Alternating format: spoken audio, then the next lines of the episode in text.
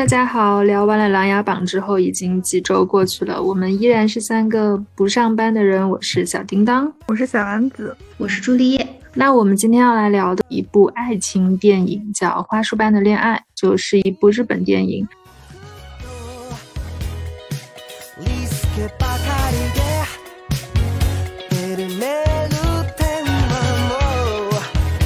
这部电影讲述的是一对年轻的恋人，从大学生的状态一直到进入社会变成成年人之后，这中间五年他们相恋的时光。那电影名字叫《花束般的恋爱》，其实呈现的整个这恋爱的五年，给人的感觉也是他们的爱情从一开始两个人共同喜欢文学、电影、音乐这些相似的爱好开始，逐渐的。像花束一般的绽放，但是进入社会之后，又碍于这样那样的一些现实的原因，又渐渐的枯萎和凋零，就这样一个平静而缓慢的过程。那这部电影其实是深深的打动了我，所以在我的强制安利下，小丸子和朱丽叶也去看了。所以我就想问问大家，看完这部电影之后的一个真实的感觉吧。就总体来讲是非常非常细腻的一个。恋爱全纪实的感觉，我可能就是碍于我自己的经历，我感触没有那么深。但是我跟朋友一起看的，我朋友就全程在旁边打我，就是他就觉得太有共鸣了，就是是一个，就是对一段感情非常完整，从怎么开始到这种完完整整、很有仪式的结束，这样的一段有始有终的，而且非常非常浪漫，也非常。嗯，有节制吧，没有撒狗血的这样一段感情。对，就感觉拍的很日常，很平实，但是很多细节，就比如说，他能从电话里面听到女生是哭了的，然后男生男主就是直接就是大裤衩子、大大短袖、大拖踏拉板儿，就直接跑去接她。就是最开始热恋的时候，然后到后面两个人，一个坐在客厅，一个坐在。类似于一个书桌的地方，两个人相顾无言，然后两个人变得越来越客气，然后越来越沉默。就两个小时，他把这个事情讲得很完整，把这段感情交代得很清楚。到最后，你也会跟着他们，很遗憾，但是又很高兴，像是也经历了这样一段感情一样。对这部电影，其实我是看了两遍的，因为它一开始在日本上映是。去年二零二一年初就上映的，然后我其实是呃过了几个月之后，对，通过一些漂洋过海的手段 看到的。对 我，我第一遍看的时候，就它最打动我的是它的真实感。就作为一个爱情故事、爱情电影来说，我觉得最重要的就是真实感和代入感。一段爱情，它从发生。到结束就有可能，它并不是那么激烈的、热烈的，有很多高潮性的事件的发生，它就跟我们日常的生活一样，很平静、很平淡。但是其中又有很多在奔流、在变化的情绪，在两个人的心底里潜藏。就我觉得。整个剧本还有演员的表演，对这方面的刻画是非常的细腻入微的，也是这方面最打动我。呃，我第一次看的时候，我的哭点是，就是他们分手的时候，然后那个时候男生就是山阴麦，就是菅田将晖饰演的这个角色，他不想分手嘛，然后那个时候坐在那是咖啡馆里，还还是一个什么店里，他就跟女生说，他说他反悔了。他希望结婚，他不想分手，他想跟大多数的夫妇一样，就是结婚生孩子，然后带着孩子去购物、去野餐、去迪士尼。然后那一块儿，就他的眼泪掉下来。就我在看第一遍的时候，我的眼泪跟他几乎是同一时间掉下来的。呃，我第一遍看完就是当天晚上，其实我没有什么感觉，我就觉得看完了，然后是一部很感动的电影。结果我到第二天早晨起床的时候，我觉得啊，就那个后劲儿一下子就上头了，就觉得特别难受。所以当时在看到消息说国内要引进这一部，然后在今年要在国内上映的时候，所以我就非常高兴，也安利身边的朋友们又去看了第二遍。但是我在看第二遍的时候，我。感动我的地方就变了，就不太一样了。我是在前面，就他们刚刚开始因为文学、因为电影、因为音乐相识走到一起，正在热烈的讨论这些话题的时候，我就已经眼眶有点湿润了，因为我已经知道结局了。就你带着一个上帝视角再来看这一段非常美好的爱情的时候，都会觉得有那样的结局，那我这一段的开始又是为了什么呢？我当时是比较悲观的一个状态，坐在电影院里，所以当时就有一点难受了。然后看到后面，我反而平静了，就觉得经历了这样的一段爱情之后，其实对人生是嗯非常有价值的一个五年吧。就跟女主最后。像这个男生说的一样，就是最想对他说的一句话就是谢谢，就谢谢你带给我这么美好的五年。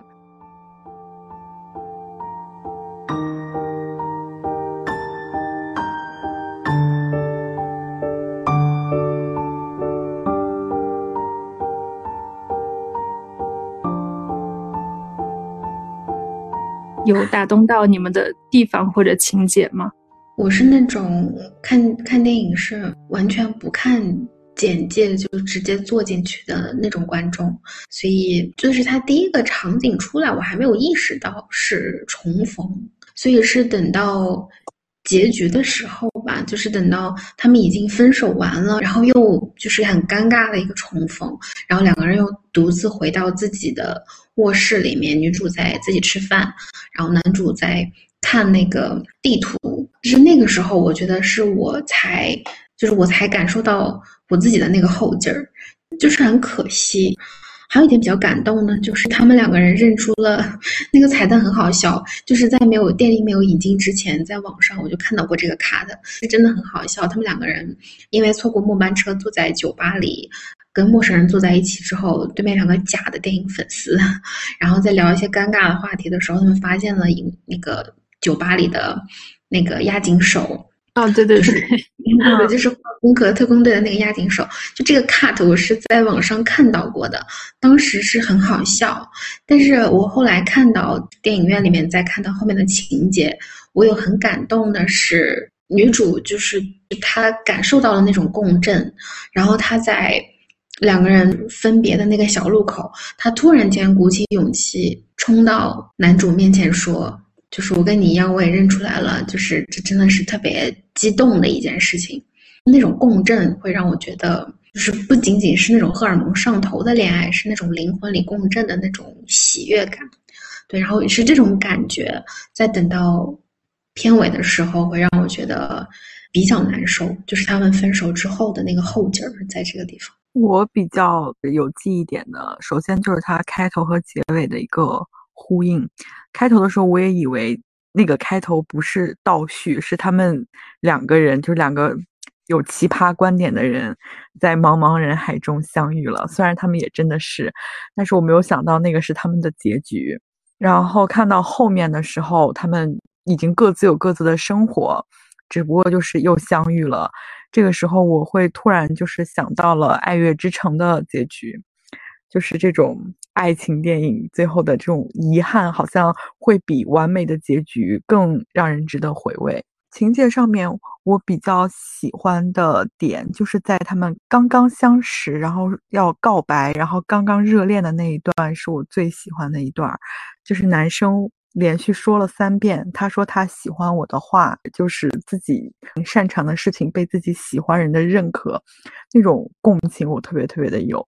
然后还有就是女生忍着困意看了男生拍了三个小时多的那个燃气罐的那个电影。她后来不是在分手的时候也跟男主说，当时我一直都很困，就是很想睡觉。但是他当时可能那种兴奋、激动、那种暧昧的悸动，可能大于了自己本身对这个事情不感兴趣的一些。生理上的反应还是看了，虽然他还是睡着了。包括他又后来提到说，当时的炸饭团真的很好吃，因为女生一共是炸了三个嘛，烤饭团，他就吃了两个。就是这种很小的细节，就是会让会让我这种恋爱脑想起很多恋爱中很细微的、很美好的一些细节和回忆。所以我觉得导演真的很会拍，演员也很会演。他们两个不是那种。第一眼的帅哥美女，可能就是你越看越舒服，越看越舒服。包括男主真的长得很像董子健，然后 你不觉得男主长得像董子健吗？嗯，是有一点像。苏打啊，就就这个男主剑念将辉，他其实是很有天赋的那种演员，所以你就看他的戏会感觉特别舒服。就是嗯，爱情电影里面，他就这一部的处理，他并没有说把男男生女生都变成那种特别美型、特别嗯俊美阳光的感觉。包括你看他们的妆容，都只是薄薄的一层，甚至。很多场景有可能都没有化妆，就皮肤上的瑕疵都看得特别清楚，所以就会很有代入感。就是他们两边的角色的那个视角和台词，常常都是一来一往、一来一往相对的，就是非常特别的两个地方。第一个就是告白的地方，他们两个都说啊，离末班车还有几小时，我要说了，这个氛围正好，我要说了。然后到最后。你愿意做我的女朋友吗？我愿意。包括在他们后来参加好朋友的婚礼上面，他们决定要都同时决定要跟对方分手的时候，两个人也是一来一往的，在那里对话一样。我要笑着跟他说再见，然后我想跟他分手了。我觉得这个处理也特别好，哪怕是最后要走到分手，他们的都是交互的，不是独自的那种。我不知道怎么去形容，就是太多。现在的有些的感情作品里面，你就感觉是单方面的、很哀怨的那种的情感，看着就是虽然也是悲剧，可能不是很好的结果，但是你看着会很累，就是灵魂的相似和共振嘛，对吗？对，就是他们之间是有来往的，不是单独的一个人在那里说我喜欢你、我爱你或者我要跟你分手，而是他们。在灵魂的交往契合之后，也共同决定我们结束这段感情。一来一回，一咬一合，就是板垣育儿最擅长的东西啊！这才是真正的双向奔赴。因为就这一部里边，我感觉在他整个剧本里面，就是嗯，可以说几乎全都是细节吧。就每一个点、每一个情节、每一句对话，它都是有信息、有内容在里面的。没有特别空洞的东西，所以才会给人这么强的共情力传达出来。电影的高潮是通过情绪、通过表演推上去的，而不是通过一些刻意的剧情、刻意的激烈的争吵，或者是一些意外、一些矛盾去把它堆上去的。它就是情绪到那儿了，你就会。很紧张，他们之后的发展，包括两个人中间有有一次吵架，就是小娟对小麦说：“你那个表情是什么意思？是说这个女人真麻烦吗？”就是 很平常的情侣吵架，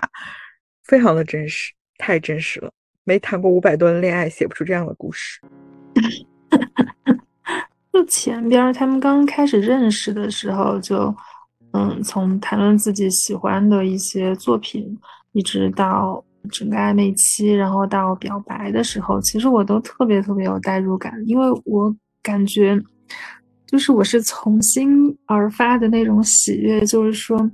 终于看到我在茫茫人海中寻找的一颗相似的灵魂，就这两个灵魂是怎么相遇的？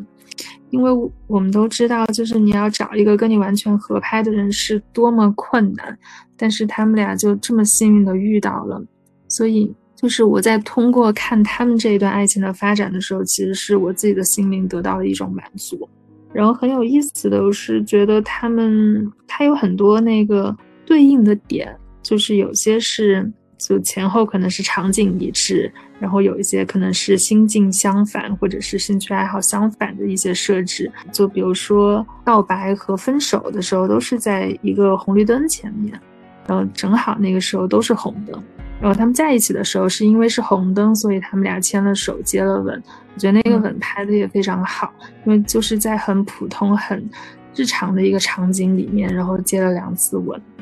就那个场景会不说是心动吧，但是我是觉得那一刻会让人觉得说，哎。就是爱情就在这样一个湿漉漉的夜晚开始萌发了，然后最后他们分手的时候也是同样的站在一个红绿灯面前就说了分手。就还有一些，就以进入社会，从那个男主山一麦开始去工作，开始他们的生活的状态有一个转变，就会有一些非常有趣的，或者是说比较现实的一些前后的对比。有一次他们去逛书店嘛，就有一个细节，就那个女孩还在看文学作品，叫什么来着我忘了。然后那个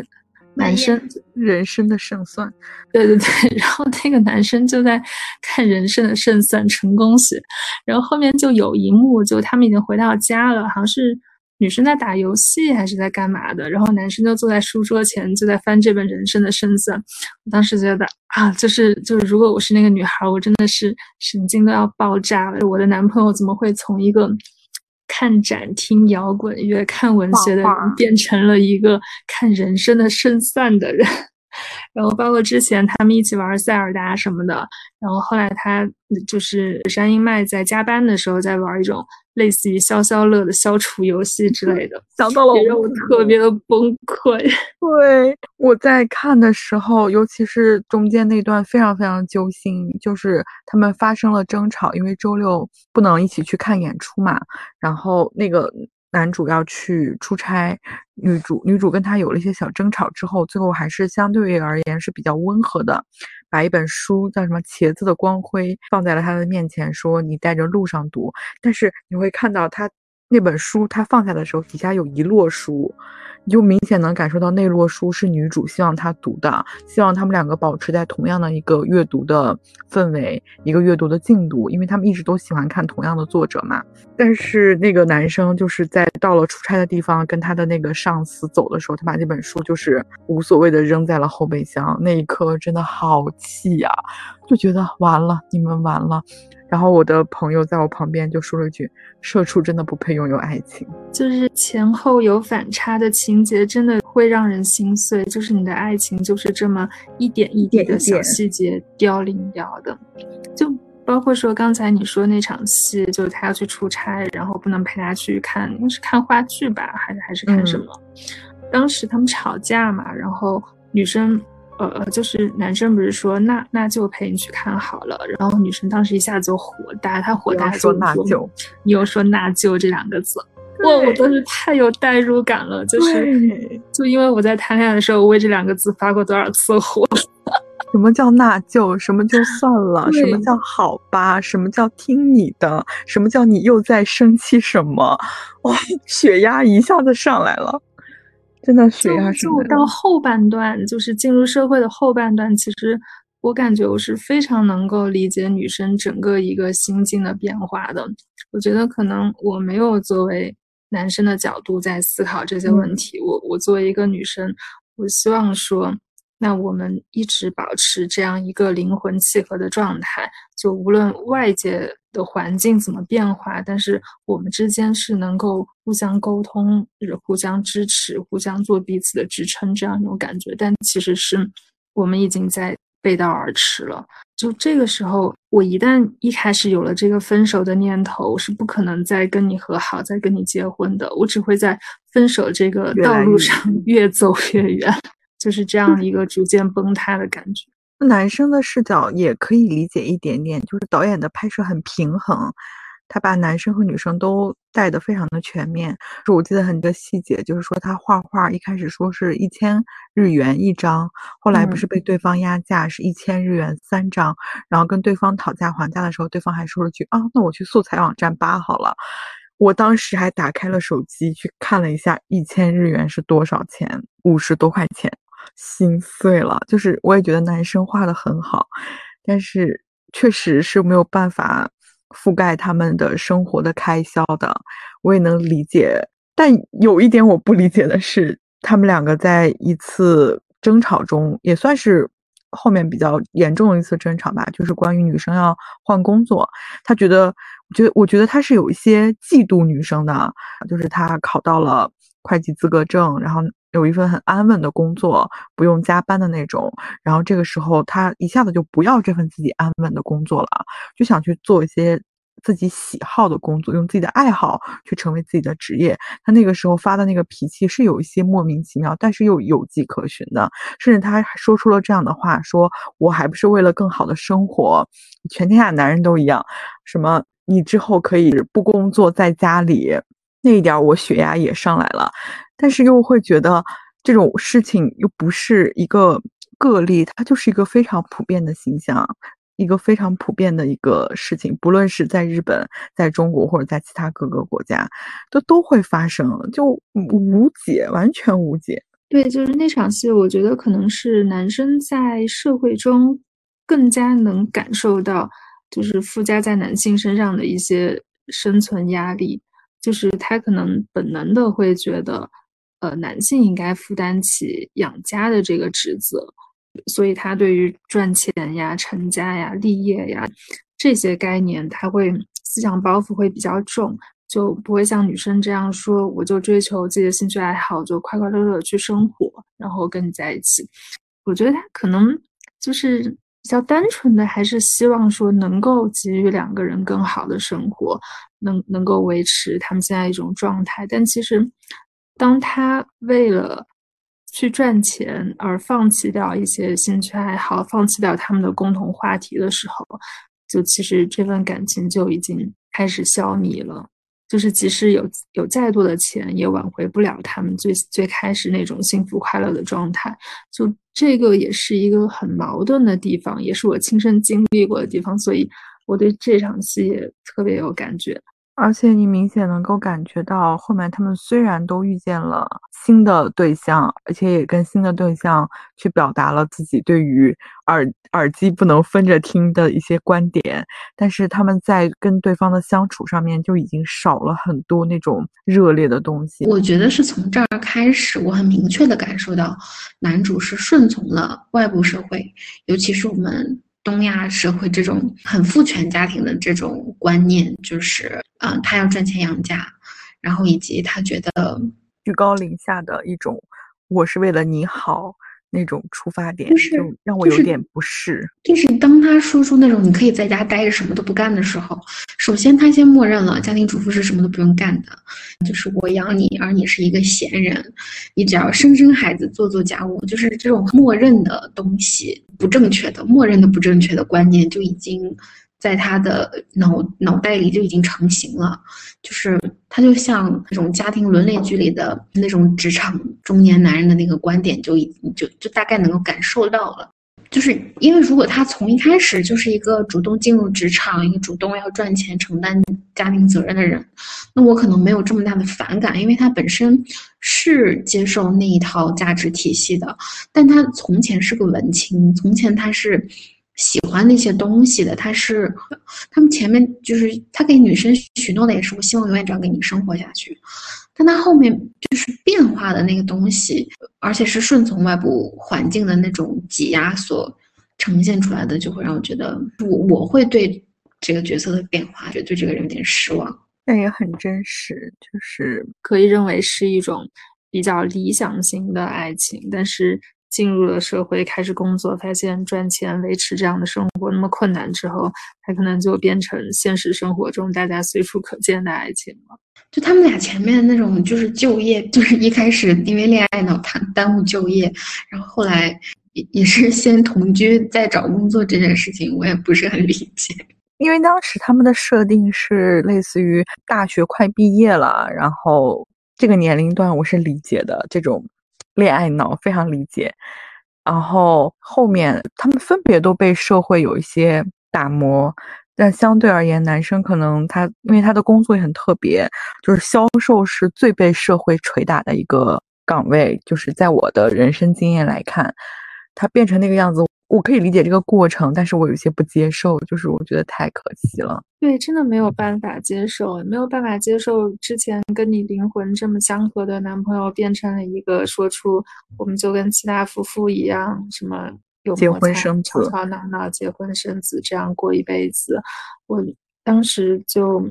就会觉得说，我明明之前已经找到我想要共度一生的人了，为什么这个人变了？为什么这个人变成了我讨厌的那类人？就你当时不仅会对这段感情感到失望，也会对自己感到失望。而且还有一点，当你无法好的处理这段感情的时候，他竟然希望通过开启另外一种关系的方式，用婚姻，他觉得结婚就好了。这点儿也让我非常生气。就尽管后面可能是他那会儿后悔要跟女生提分手了，但是他讲那个的时候，我也有一点点生气。就是我不是真的气这个男主或者怎么样，我就是就是为什么要用你也没有准备好的一段婚姻这样的方式来解决你现在感情里就还没有解决好、没有处理好的问题？因为解决一个旧矛盾的方法就是去制造一个新的矛盾。对，那刻我就很生气，我会觉得他们结婚后面，我是盼望他们分手的。我很高兴他们在婚礼的那一段互相都觉得要要分手，那一刻我我就是有种如释重负，就跟他们一样如释重负的感觉。啊，要分手了，就不要再互相折折磨了。甚至他们最后的一段床戏，就跟前面他们热恋那段床戏的对比，你也会明显的感受到，就非常的压抑。包括结束之后。喝了杯水，然后他把他递给他喝水杯的时候说了句谢谢，就非常的客气，非常的克制。那一刻我觉得真的没必要再继续下去了，真的是有一点点互相折磨了。还好他们分的时候还是给彼此留下了好的印象，能在最后的时候哪怕是没有回头，但是也跟对方摆了摆手说了再见。但是他们分手之后，因为那个。小娟暂时没有找到住的地方，所以他们俩又一块儿又住了三个月嘛。那一段就，我觉得可能是因为没有感情的束缚了，就是两人又重新的松弛下来，反而又回到了他们刚开始认识在一块儿的那段时间那种状态。就那一段我挺喜欢的。啊，我喜欢那个你没有劈过腿吗？那个 就很可爱。所以女主是屁股腿的是吗？有，我觉得有一点点精神出轨，精神出轨吧，就跟小田切让。对对对对对，就是小田切让出来的那一瞬间，我拍了拍我旁边的朋友。但是你真的没有办法在菅田将晖跟小田切让之间做选择吧？嗯，那还是小田切让帅一点吧，他可是一个密室逃脱的老板。是，就是小田切让会是那种。出轨的首选对象，但是如果是选择只是仅仅是谈恋爱阶段的话，我觉得还是嗯。然后还有一个就是他情节的设置上面用了一些其他的情侣，他也有一些副线，比如说那个面包店的老夫妇，比如说他那个学长和那个他的女朋友，还有那个没有怎么出演，但是最后是唯一一对儿所谓的修成正果结婚了的那一对儿。就它有些设置还挺好的，就是有一个地方，一开始女主小娟她喜欢的一个博主不是去世了嘛，嗯，她有一段很长的内心独白，当时那一段我是觉得有点矫情的，然后后面看的时候，就那个有家暴的那个学长去世之后，男生不是也有那么一段儿，就是他这个对比，我也觉得做的很好。就是虽然他们两个是灵魂契合的，他们两个有很多共同的爱好，但是也是有很多不同的。中间有一个问题，就是他在男主在帮他忙打光的时候，他那个学长说让让他女朋友去搞定什么老头银座，什么是指是指是指他让他女朋友去陪酒了吗？因为我银座是不是就是一个比较生涩的场所啊？因为后来女主不是也去银座了吗？他们不是说去那里什么要名片还是怎么样？就是我我对这一段的理解应该是说，就是有可能那个老头会对那个学长的事业有一些帮助之类的，所以他就派他的女朋友去搞定。然后他后面接的那句话是什么？社会协调性？那说男生是有天分，什么要不要帮你的女朋友找场子？是说他希望女朋友出去帮忙疏通人脉，然后他们只负责有天赋，是这个意思吗？啊，对我我感觉就是这个意思。他们看待女生就是作为一个交际、沟通、协调的作用，男的只需要尽情挥洒自己的才华当艺术家。就类似这样的，嗯，死的好，我当时也觉得死的好，所以其实对比出来，男主男主还算是也有原则吧，也不是那种比较懒惰或者是有什么不良习性之类的，就是一个温和的顺从了外界的这种社会的规训吧，就是需要他成家立业，是泯然众人的那个状态。男生好像真的不在意自己的朋友是不是渣男，当然不在意啦。你也不在意自己的朋友是不是渣女啊？啊，对不起。而且还有一个点，我觉得蛮有趣的，就是谷歌街景的那个点，就虽然是泯然众人矣，但是一个普通人，就是如果是我看到我被谷歌街景收录了，我也会非常兴奋。这段爱情已经过去了，但是他们两个的相处被谷歌永远的留了下来。让我们谢谢谷歌，谷歌收录了我。让我们谢谢空哥。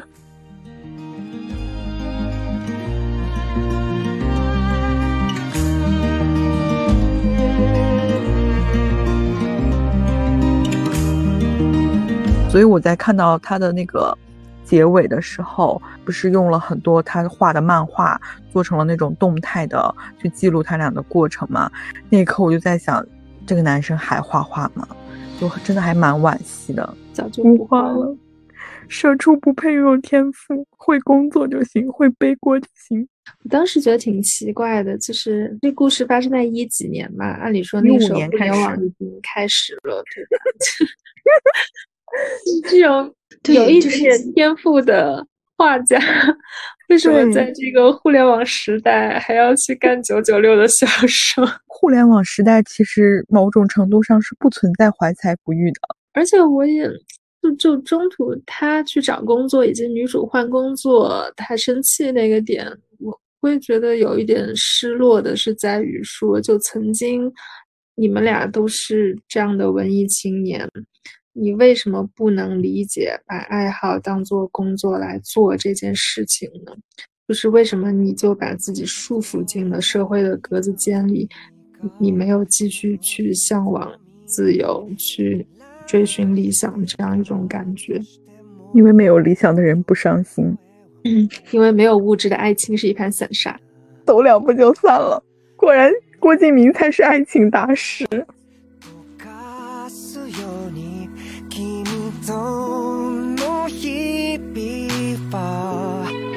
我第一次看的时候，就他们分手那场戏，不是小娟从那个咖啡馆哭着跑出来嘛？小麦就追着出来，从后面抱住了她。那一场戏，我当时特别担心，我特别担心那个女生又对又掉头回去和好结婚，一个 happy ending，还是分手了。我就觉得哇，果然是百年育儿。对啊，那是中国电影会拍的东西。对不起，我可能看了，我可能看了英国的电影。他们俩冲出来的时候，不是在一个马路边上吗？你觉得会突然来个车？看了 One Day，你知道吗？我真的怕突然出来一辆卡车，砰，把人撞走了。